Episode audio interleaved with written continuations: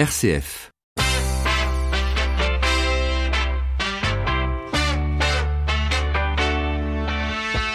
12h30, 13h, ça fait du bien. Melchior Gormand. Bonjour à tous et c'est reparti pour un tour. Au menu aujourd'hui, écologie, protection de l'environnement, transition écologique. On nous parle souvent de ces termes. On sait que tout le monde veut agir sans savoir réellement par où commencer.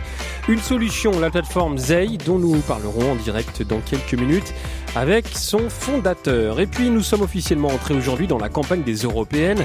Dans 15 jours, les citoyens, les citoyens français seront appelés aux urnes.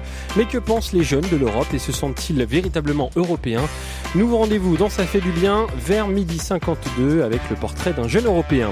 En attendant, très bon début de semaine, nous sommes le lundi 13 mai. Jusqu'à 13h, ça fait du bien sur RCF.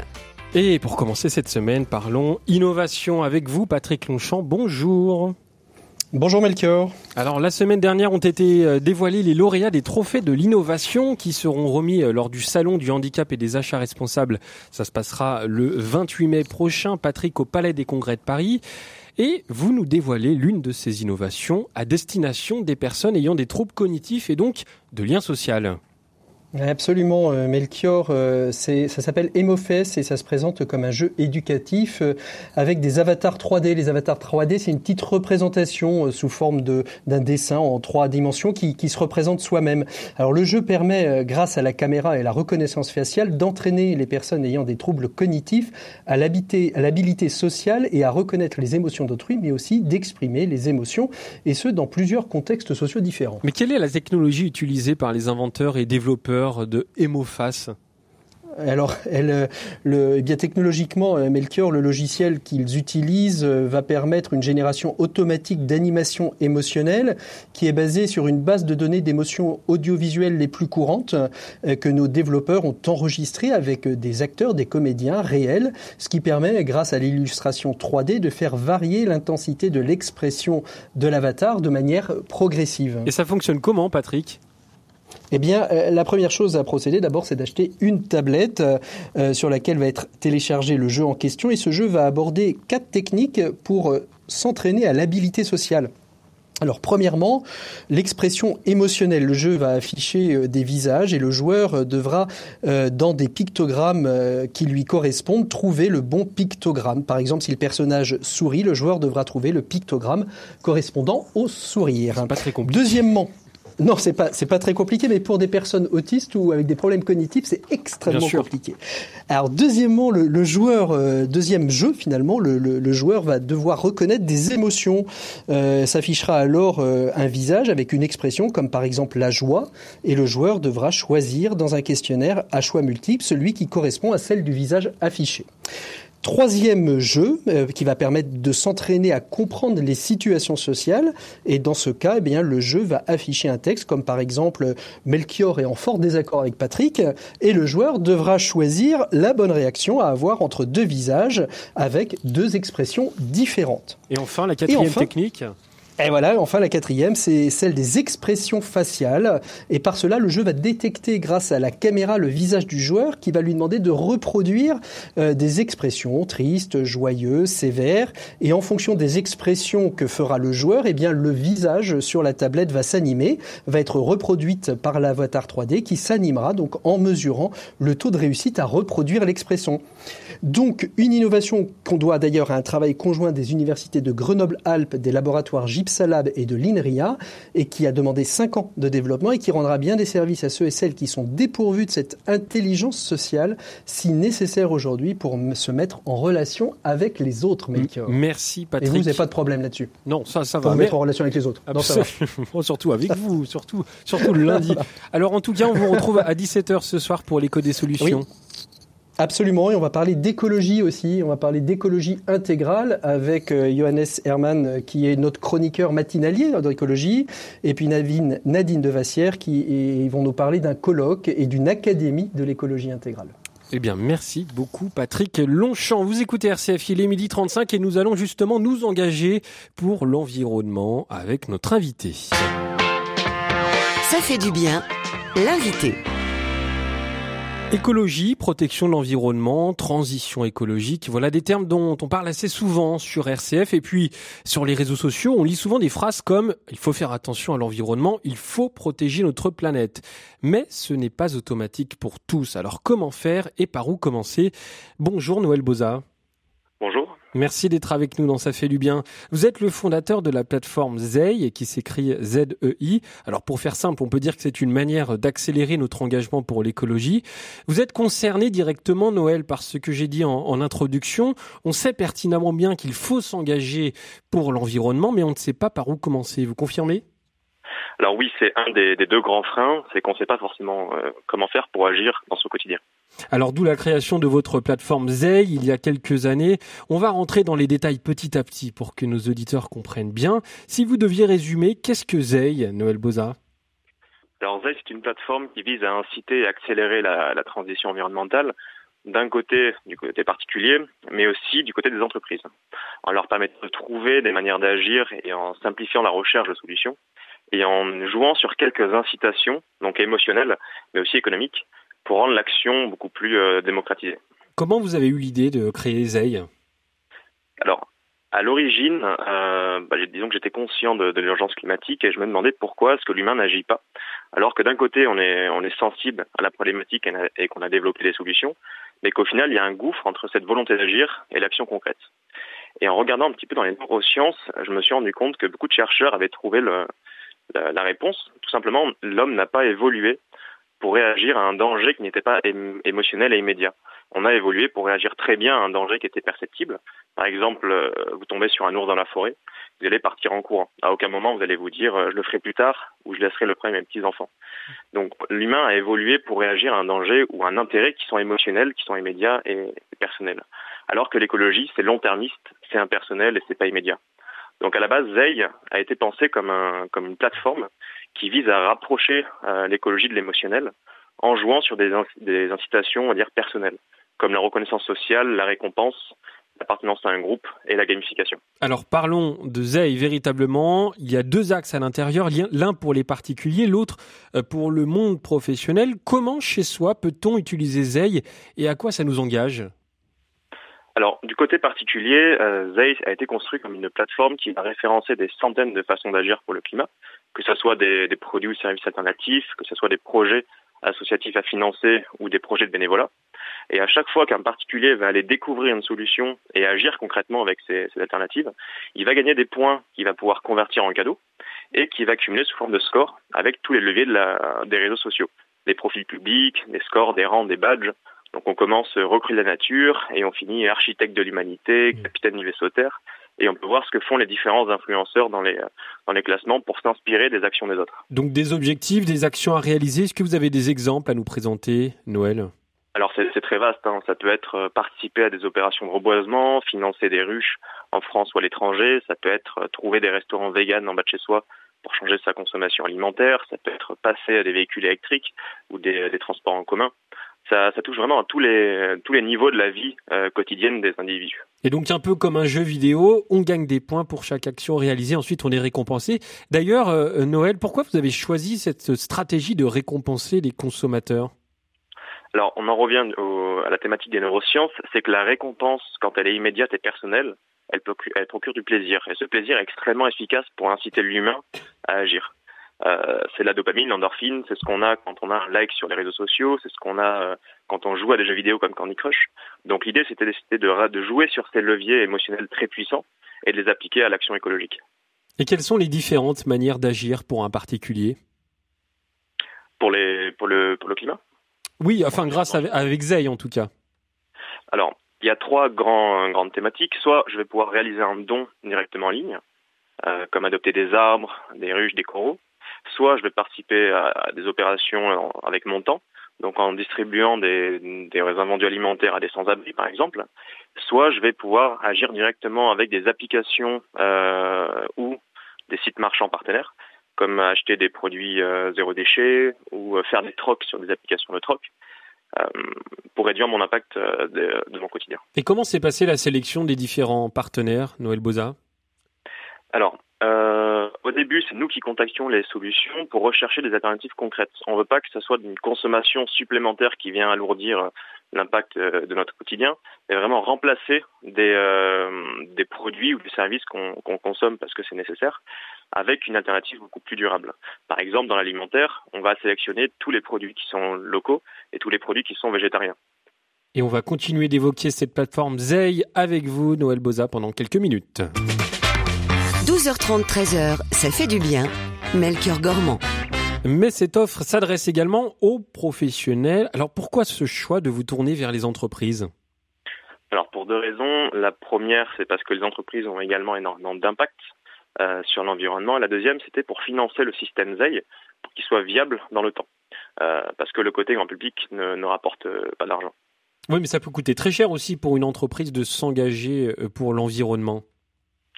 Alors, Historiquement, c'était un peu le cas, euh, pas forcément parce que les solutions sont coûteuses. Au contraire, dans beaucoup de domaines, la solution est plus rentable que les alternatives qui ne sont pas durables. Euh, par contre, commencer à s'engager, le début de la démarche, par contre, est assez coûteux. En général, on fait appel à des conseillers, des experts RSE ou des conseillers environnementaux qui coûtent assez cher. Donc, c'est peu abordable pour la plupart des PME, des startups et des indépendants. Donc déployer finalement une stratégie environnementale euh, pour les entreprises, c'est un petit peu le, le cœur de ZEI pour euh, les professionnels. Alors comment ça fonctionne? Est-ce qu'il y a euh, par exemple une feuille de route, un conducteur? Alors oui, euh, la plateforme vise à résoudre les trois grands freins à l'action climatique. Quelle que soit l'entreprise, en général, on veut agir, mais on ne sait pas forcément quoi faire, on ne sait pas comment faire, et on ne sait pas comment le valoriser. On a créé la plateforme pour qu'elle puisse répondre à ces trois freins, euh, mais de manière 100% gratuite et utilisable par n'importe qui. Donc dès l'inscription, un, salarié va aller préciser le secteur d'activité de son entreprise, sa taille et différentes caractéristiques, et en fonction de, toutes ces données, on va en déduire tous les indicateurs environnementaux les plus pertinents pour son activité sous la forme d'une feuille de route, en effet, qui va prioriser les indicateurs et donc les efforts à faire. Donc une fois que l'entreprise a cette feuille de route et qu'elle sait ce qu'elle va devoir faire, elle peut s'auditer sur chacun des indicateurs pour voir là où elle en est, et elle a accès gratuitement à un catalogue de centaines de produits, services, fournisseurs et alternatives durables, avec qui elle va pouvoir travailler pour avancer sur des différentes thématiques de sa feuille de route. Et est-ce que c'est euh, c'est comment dire une caractéristique qui peut être amenée uniquement par un chef d'entreprise ou alors justement c'est aussi ouvert à tous les salariés? Alors non, justement on a on a pensé l'outil pour qu'il soit utilisable par n'importe qui sans avoir aucune expertise RSE à la base, hein, qui est un des, un des soucis des, des stratégies environnementales, c'est que c'est perçu comme un, un métier d'expert. On a, on a pensé le système pour que n'importe qui en interne puisse se lancer et commencer à créer le, le profil de, de l'entreprise. Sachant qu'à la création du profil, celui-ci est totalement privé, euh, donc il n'est pas obligé d'être dévoilé ou d'être public dès le lancement. Eh bien, merci beaucoup Noël Boza d'avoir été avec nous dans Ça fait du bien. Je rappelle que vous êtes le fondateur de la plateforme Zei. Merci. Merci. Et maintenant, c'est au tour de nos auditeurs de s'engager, s'ils le souhaitent évidemment, en se renseignant, en se renseignant pardon, sur le site www.zei-world.com. Zei s'écrivant Z-I. Ça fait du bien, continue en direct jusqu'à 13h, comme chaque jour, à suivre Philippe de la Chapelle de l'Office chrétien des personnes handicapées qui rendra hommage à Jean Vanier. Et puis, on partira dans le Poitou avec Michael Lassen, je n'en dis pas plus. Puisque rien n'est grave, la pluie lave, même nos chagrins, puisque nos douleurs, on s'en fait des moufles, puisqu'on aimera jusqu'au dernier souffle, même pas peur, même pas peur, même pas peur, même pas peur, même pas peur, même pas peur, même pas peur, même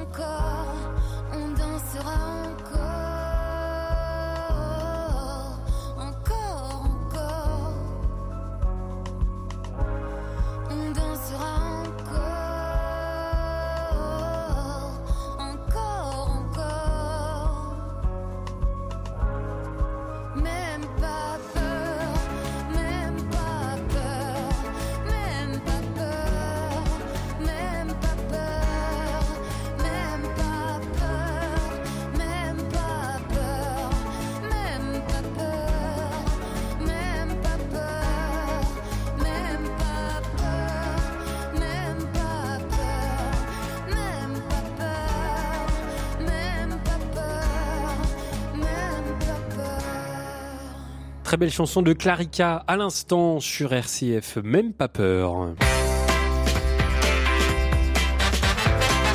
Ça fait du bien. Jusqu'à 13h sur RCF, Melchior Gormand. Midi 47 sur RCF et ça fait du bien d'en parler avec aujourd'hui Philippe de la Chapelle, le directeur de l'OCH, l'Office chrétien des personnes handicapées. Alors, mardi dernier, au petit matin, nous apprenions la disparition de Jean Vanier, un grand monsieur dans tous les sens du terme.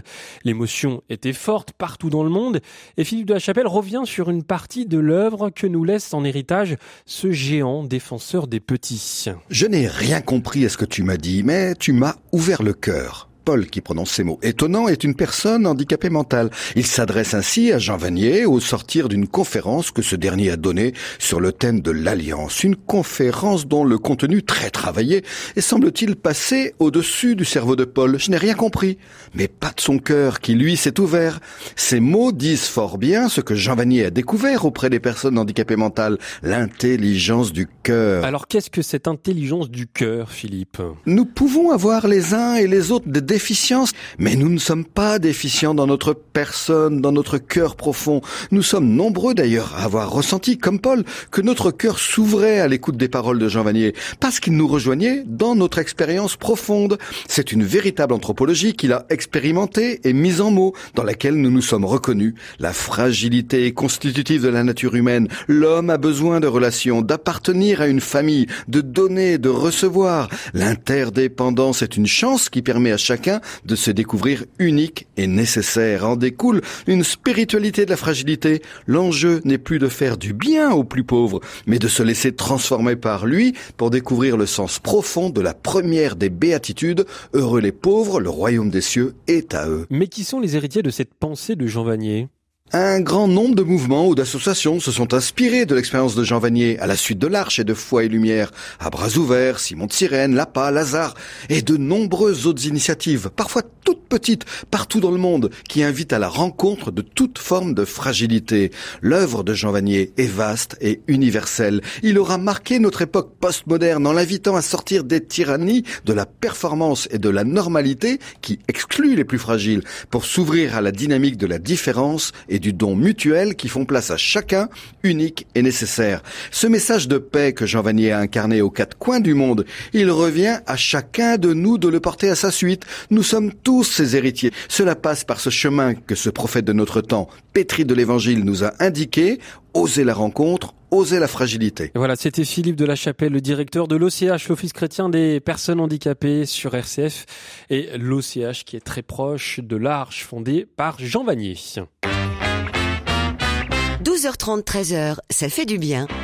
Melchior Gormand. Midi 50, nous sommes officiellement entrés aujourd'hui dans la campagne des européennes. Dans 15 jours, les citoyens français seront appelés aux urnes.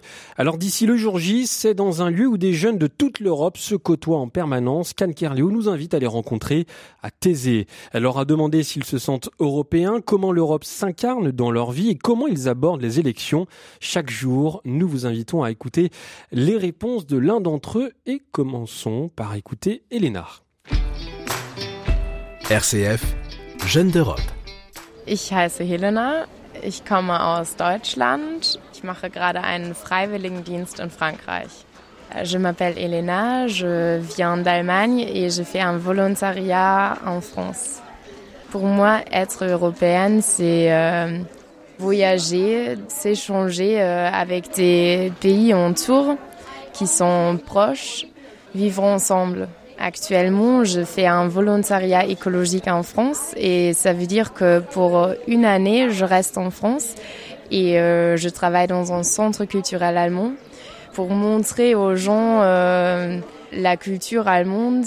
J'ai l'impression que ce travail, ça me permet à montrer les gens que même si on a des différences, on a des points en commun et on peut trouver des mêmes intérêts même si on était éduqué dans une façon différente et ça, ça fait plaisir.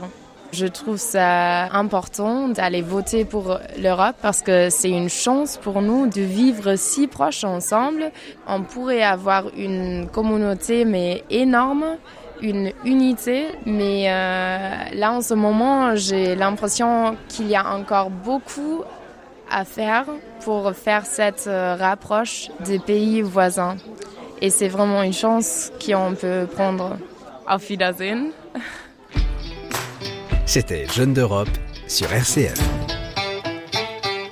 Et des propos recueillis par Anne Kerléo. Demain, vous pourrez découvrir un autre portrait d'un jeune Européen ou d'une jeune Européenne. Devenez producteur de joie sur RCF.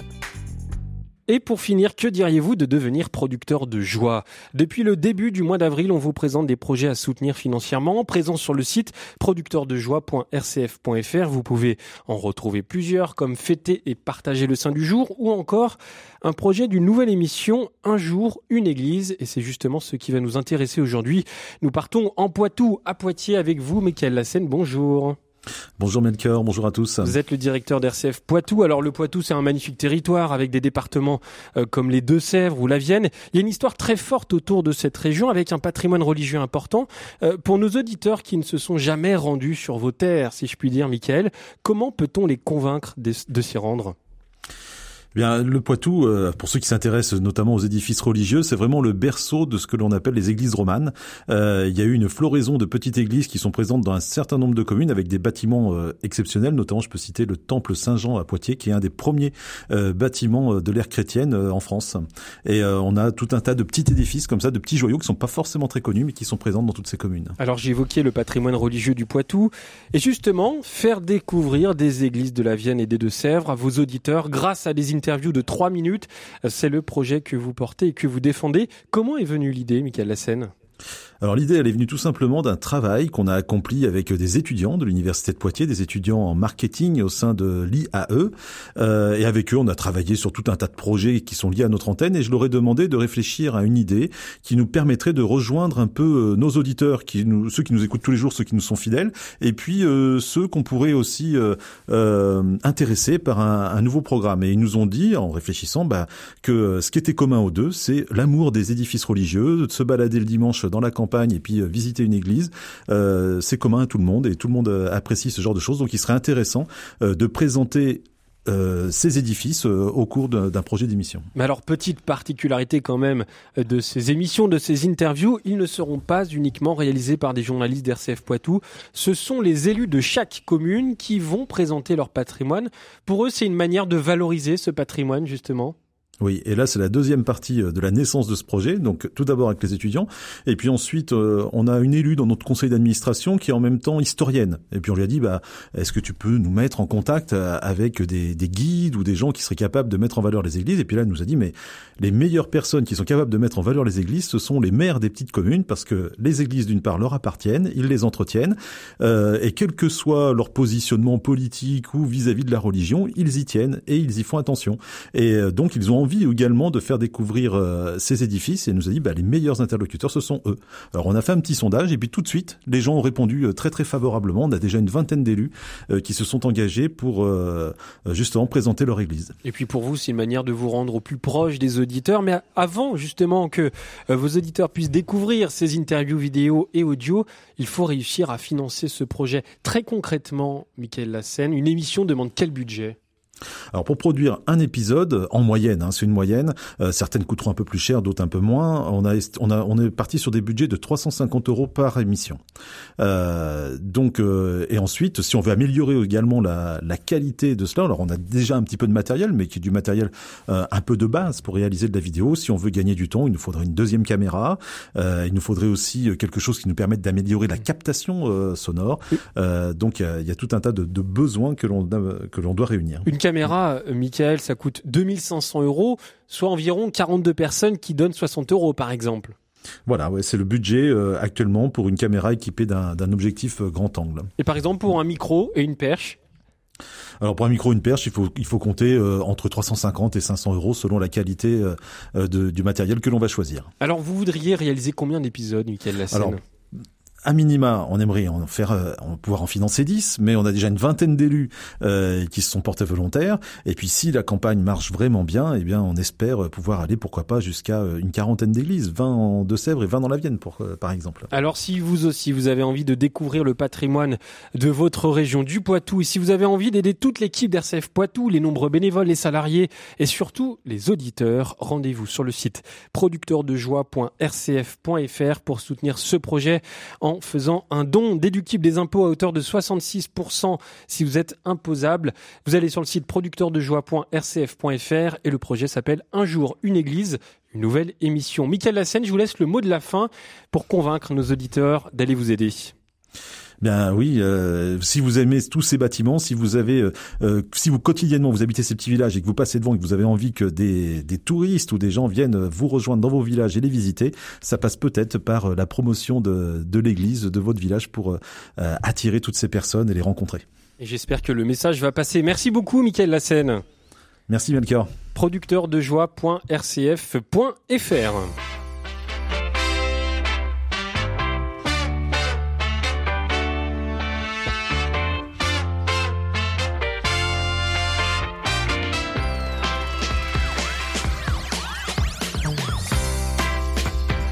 Et Eh bien voilà, ça fait du bien, c'est déjà terminé pour aujourd'hui. Je sais que vous êtes un petit peu triste, mais rassurez-vous, je reviens demain entre 12h30 et 13h. Merci pour votre écoute et merci à Xavier François qui a réalisé cette émission que l'on peut réécouter, je le rappelle, en podcast sur notre site rcf.fr. À demain, 12h30, 13h.